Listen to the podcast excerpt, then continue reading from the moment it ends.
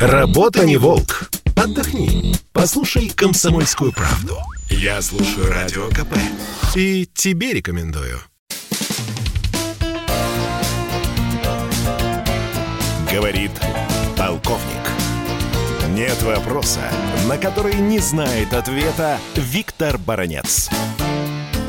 Докладе ЦРУ о том, что будущие войны и конфликты могут случаться из-за климата, ничего нового в этой мысли не несут. Гораздо более объективные выглядят выводы ЦРУшников о том, что войны в этом веке, скорее всего, будут из-за источников энергии. Но одна такая горячая точка, к сожалению, уже намечается, это Арктика, поскольку и США, и ряд других стран НАТО, да не только НАТО, не согласны с тем, что России достался такой лакомый кусок земного шарика, где таятся 13% мировых запасов угля, нефти, газа и так далее. Вот с этим американцы, повторюсь, и другие страны не согласны. И вот здесь уже намечается схватка и дальновидная Россия, вы знаете, еще лет 10 назад приступила к тому, чтобы возвратиться в родную российскую Арктику и взять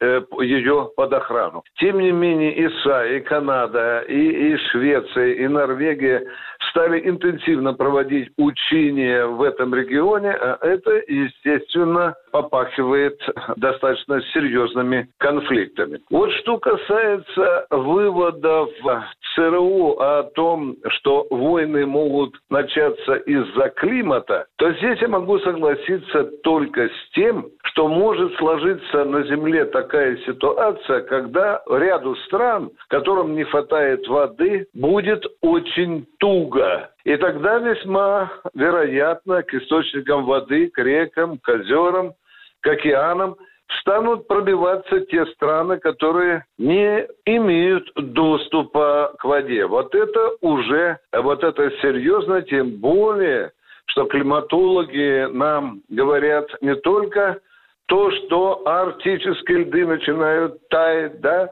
они нам еще говорят, что мелеют реки и озера, и крупные страны, особенно такие, как, например, Китай, Индия и, и другие, они могут оказаться в этой ситуации в непростом положении. Виктор Баранец, радио «Комсомольская правда», Москва.